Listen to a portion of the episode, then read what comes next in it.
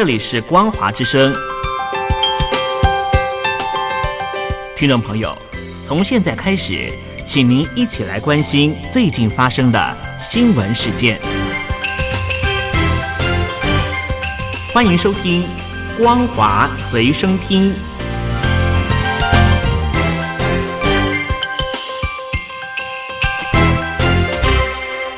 听众朋友，你好，我是嘉玲，欢迎收听《光华随身听》。我们来关心最近发生的新闻。中国黑龙江省齐齐哈尔市一所中学的体育馆二十三日发生楼顶坍塌事故，造成至少十一人丧生，其中许多受害者都是这所学校女子排球队的队员。网络流传公安阻挡家长认识的影片，引起网友热议。有罹难者家属痛批，孩子送医后的四到六小时之内，没有人与家属沟通说明，而警察到医院则是为了维稳。综合中国和香港媒体报道，齐齐哈尔市第三十四中学这一起事故发生在二十三日下午将近三点，屋顶坍塌，当时有十九人在体育馆，其中四人及时逃出，其余十五人被困。救援人员陆续救出受困者。截至二十四日上午十点，最后一名受困学生被找到，但是已经没有生命迹象，导致这起事故一共造成十一人丧命。根据了解，这座体育馆面积大约一千两百平方公尺，墙体是网架结构，顶棚是混凝土板。现场救援照片显示，体育馆整个屋顶坍塌。发生坍塌时，这所学校的女排队正在体育馆内训练。根据了解，这个女排队才刚刚获得省级学生运动会女排的亚军。现场初步调查显示，碧林体育馆的综合教学大楼施工过程当中，施工单位违规将用于建筑的保温隔音材料珍珠岩放置在体育馆的屋顶。在持续降雨的情况之下，珍珠岩吸水并且增加重量，导致屋顶难以负荷而坍塌。调查正在进行当中，建筑公司负责人已经被警方拘留。事发之后，在社群媒体广传的影片显示，罹难者家属收到悲讯，赶到医院想要认尸，竟然被院方阻挡，家属也没被告知任何伤者手术的情况。一名父亲大人斥责公安和政府官员，悲痛情绪也感染其他的家长，齐声怒骂官员冷血无作为。路透报道，一名愤怒的父亲表示，政府派警察监视父母，但是没有派任何人向他们说明孩子的最新情况。中国专栏作家连清川以“齐齐哈尔遇难孩子们的名字，谁来告诉我们”为题撰文指出。事故发生之后，仍不知道这些孩子的名字，只能从报道中得知他们是排球队员，准备到湖北去比赛。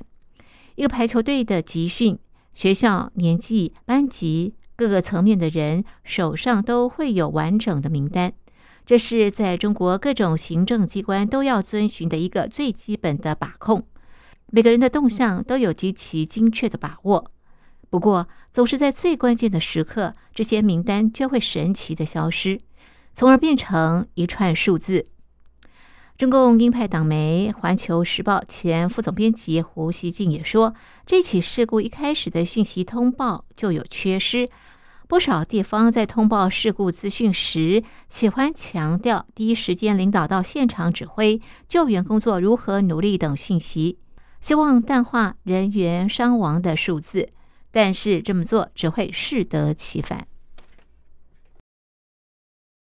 中共中央政治局二十四日召开会议，谈成中国经济面临的艰困挑战，主因在于需求不足，企业经营困难。在中国复苏动能停滞之际，这场由中共总书记习近平主持的会议，因为被认为是中共当局将针对中国经济问题提出振兴措施，而备受瞩目。会议强调，将制定促进民间投资、稳住外贸外资基本盘的措施，同时将稳就业提升到战略高度考量，并且调整房地产政策。继上周三北京公布提振民企信心的三十一条意见之后，中共发改委二十四日宣布，已经从各地政府汇整出规模三点二兆人民币、两千九百多个项目，提供民企投资参与。中国发改委固定资产司副司长韩志峰承认，中国民间投资面临许多压力，导致出现不敢投、不会投、不能投的问题。《纽约时报》报道，中国一些民企表示，中国经济问题的根源在政治。不少企业家私下透露，对当局的言语鬼才相信。一名私募股权投资公司张姓合伙人也说，市场的长期表现无法简单的被几份政策文件左右。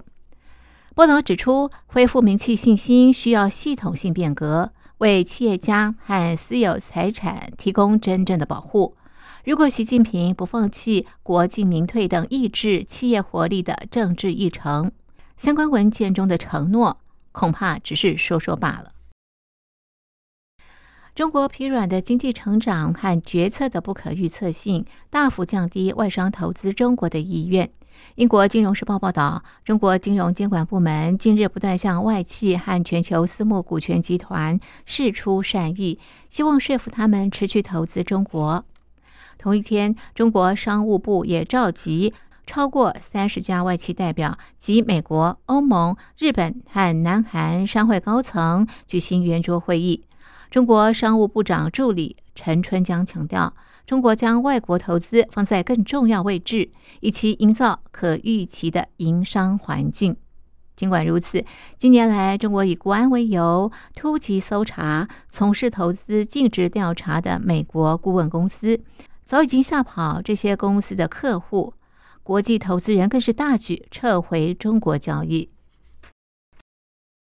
华尔街日报》报道，由于中国和美国为首的西方国家关系恶化。中国资金正在撤离西方国家，转进东南亚工厂以及亚洲、中东和南美的采矿及能源项目，确保获得关键资源。华府智库学者则表示，美国经济不会想念中国资本。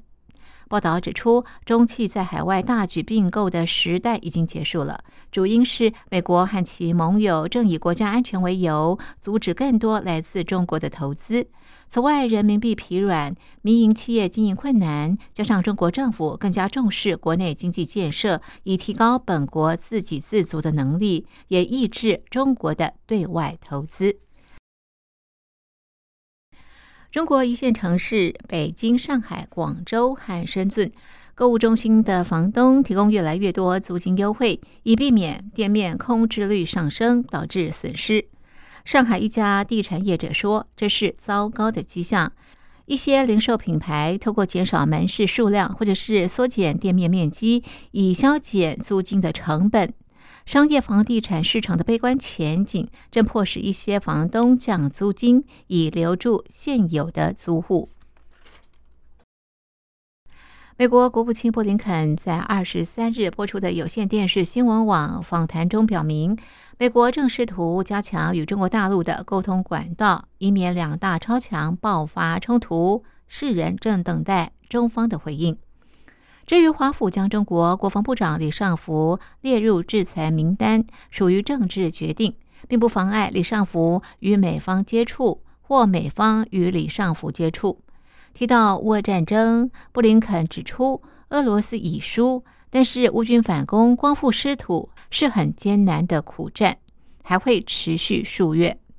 布林肯是在美国科罗拉多州阿斯本安全论坛场边接受美国有线电视新闻网主持人的访问。布林肯表示，美方正致力将若干稳定的元素放入美中关系，在关系里。置入下线，确保美中竞争态势不会转趋冲突。冲突并不符合美中或者是其他各造的利益。以上是本节的光华随身听，感谢您的收听，我们下次同一时间继续在空中相会。